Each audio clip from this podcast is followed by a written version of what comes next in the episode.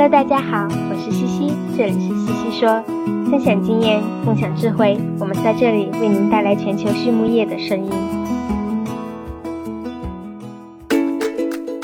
感谢西西说的合作伙伴们：英赛特解决肠道问题，美国达农威公司值得信赖的营养与健康专家，优宝生物、三和药业让健康养殖更简单。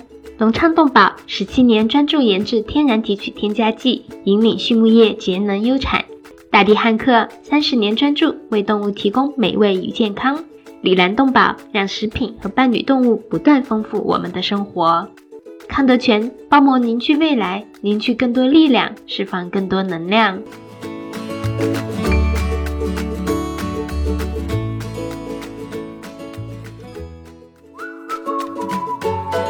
优宝生物、三和药业作为全球营养产品服务商，专注打磨生物发酵、酶催化和分子微胶囊制剂技术。凭借在动物健康领域二十四年的研发积累与临床实践，和一支经验丰富的研发、技术服务和质量管理专家团队，产品与方案涵盖维生素原料与功能营养剂、饲料消化、肠道健康和健康养殖，为全球十五个国家的合作伙伴提供经济高效的产品与服务。公司参与主持的猪抗病营养技术体系创建与应用，荣获国家科学技术进步奖二等奖。优宝生物、三和药业，让健康养殖更简单。Hello，大家好，这里是西西说，我是西西博士公众号团队的丽婷。随着近几年非洲猪瘟、蓝耳、猪流行性腹泻等多种疾病在世界范围内爆发的越来越频繁。猪场的生物安全也受到了人们普遍的重视，封闭式管理、进出场沐浴、物资消毒等等。特别是在猪价好的时候，大家可谓是无所不用其极。但是在养殖端，我们往往会漏掉一个非常重要的问题，那就是饲料的生物安全。病毒能在饲料中存活吗？会感染动物吗？怎么降低污染的风险？相信这些都是大家非常关心的问题。今天的西西说 and Swinet 呢，我们邀请到了来自堪萨斯州立大学的 Dr. Casey Jones 教授，他主要负责评估饲料成分安全和饲料加工技术对饲料安全和动物的影响。除了研究之外，Casey 也非常喜欢他日常的教学工作，认为与年轻人的观念碰撞是非常有意思、有激情的事儿。接下来呢，就让我们一起来听一听 Cassie 对于饲料安全以及年轻人教学这两个不同角度的分享吧。首先呢，我们来认识一下 Dr. Cassie Jones。他来自于美国，是一名应用型的猪营养学家。他出生于美国的北达科他州，虽然家里的农场是养羊为主，但是他却从小对猪感兴趣，参加了多次的秀猪比赛。Cassie 在堪萨斯州立大学读完本科和硕士后，来到了爱荷华州立大学，师从让 Patience 教授，获得了营养学的博士。毕业后，他回到了堪萨斯州立大学做教授，专注于研究病原体通过饲料和原料的传播。同时呢，他也经常为政府和行业合作伙伴提供资源，帮助他们制定基于科学的动物营养和健康政策。我们聊到的第一个问题是饲料安全的历史和最新进展。凯斯说道：“要说到饲料安全的发展史，其实可以说就是我来到堪萨斯州立大学这八年的工作经历呢。在2013年，我和同事 Dr. Jason Woodworth 刚刚加入教职团队不久，正值猪流行性腹泻病毒在美国大肆流行之时。”当时我们对于该病毒的传播方式还认知尚浅，第一反应都认为病毒离开宿主后不能存活很长的时间，因此很难通过饲料供应链进行传播。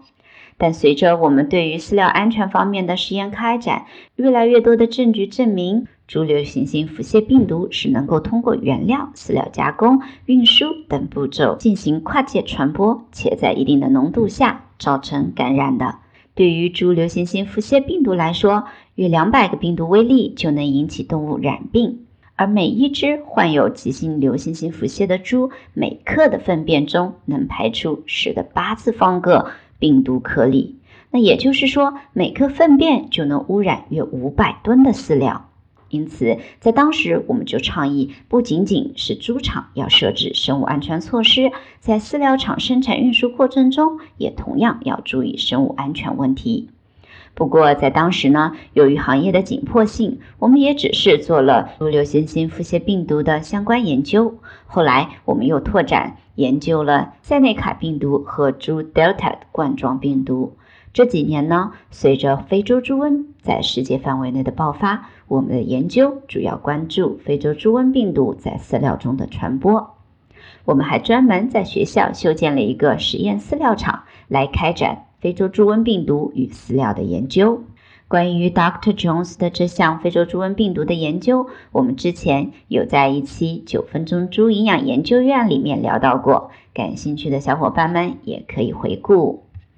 接下来呢，Cathy 聊到了饲料厂的生物安全问题。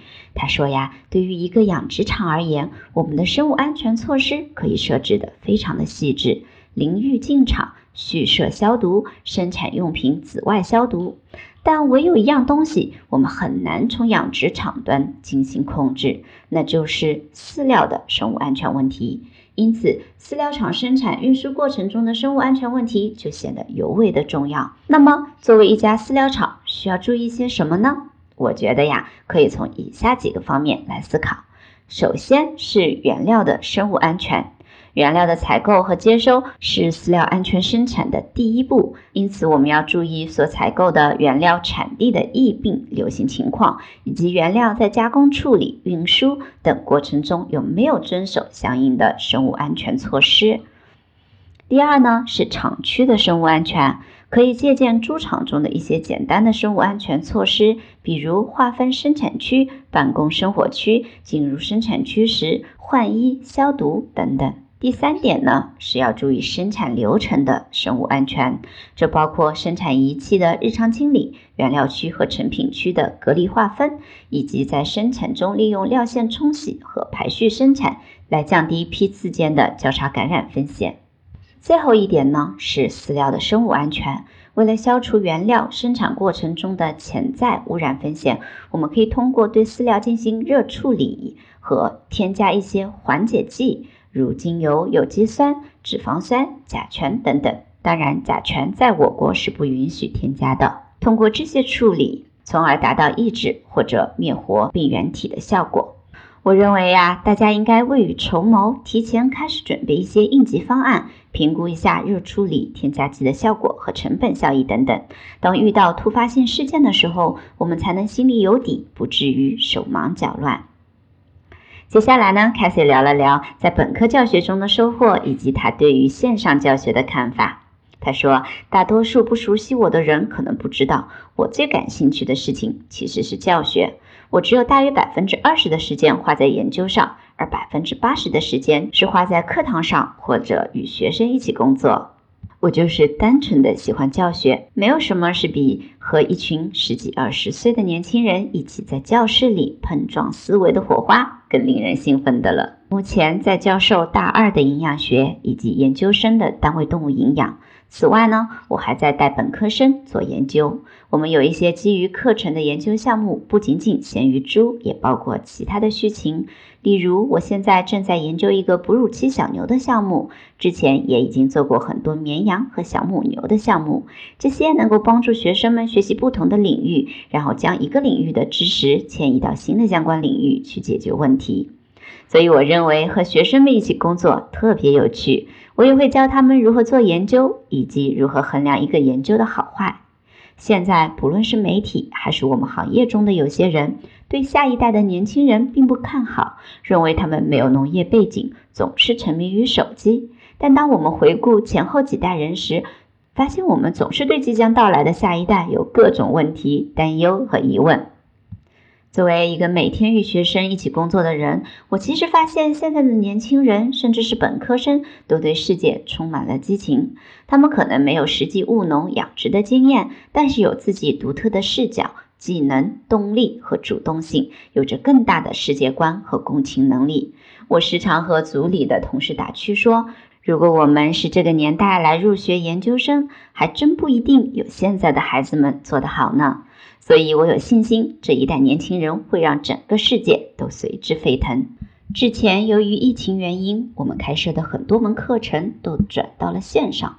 虽然现在已经恢复了线下教学，但我认为这是未来课程结构的一个发展趋势。在未来，会有越来越多的课程会将课程的部分内容转移到线上，有的甚至可以完全在线上完成。我认为这样的课程有利有弊。好的方面是一些忙于实验、出差的学生可以灵活地调整自己的学习时间，而不用担心顾此失彼。同时，对于老师来说，线上一些统一收发作业的工具可能会比线下要方便很多。但我担心的方面是，这样大比例的线上教学会让大学生失去上大学的感觉。对于我自己来说，当年选择离家来到堪萨斯州立大学，第一次自己尝试独立生活，自己照顾自己，为了赶不同的课程，穿梭于校园。其实这样的体验也是大学生活的重要部分。但总之呢，线上的课程也极大的拓宽了我们获取知识的渠道。大家现在可以参加很多网络研讨会、会议直播等等，我还是很期待这样积极的发展的。康德全企业包膜技术在农牧行业应用的倡领者，成立二十余年，一直专注于生物包膜技术的研发、应用与生产，拥有智能微囊包膜专利技术。核心包膜产品远销全球五十六个国家和地区，实现中国品质服务全球。现推出包膜产品检测服务、包膜产品研发服务、包膜产品技术定制服务。让我们分享包膜技术带来的改变。接下来一个问题是对于时间的看法。凯瑟说道：“我个人是从博士毕业就直接进入高校啦。其实呢，这不是我的初衷。之前我是想先进企业干五年，积累一些经验。但毕业的时候这边正好有空缺，我就过来了。但我认为，不管是对于老师、学生还是科研人员来说，尽可能的保持与行业的紧密联系是十分重要的。”如果没有实践经验，我们的研究就很容易陷入理论世界。这也是为什么在堪萨斯州立，我们会积极的和企业行业委员会合作，去开展刚刚提到的饲料病毒污染的研究。一些大牛老师可能会在课堂上和大家侃侃而谈，他们在当教授之前，在行业里数十年的人生经历和意识。但也有人像我一样，通过与行业开展的研究实验以及项目合作获得经验，这些都是无比宝贵的财富。在采访的最后呢，Dr. Cassie 聊到了他最喜欢的专业书籍，是《The Fire of Life: An Introduction to Animal Energetics》，这是 UC Davis 上世纪的一位老教授的介绍动物能量学的书，中文叫做《生命之火》。那他最喜欢的非专业书籍呢，则是 Tom Rath 的《现在发现你的优势》一书。最后一个问题是什么是成功的行业精英与众不同呢？他说是能够了解自己，并懂得如何扩大自己的影响，让周边的世界变得更美好的人。那么今天的西西说我们就聊到这里，非常感谢大家的收听，我们下一期再见。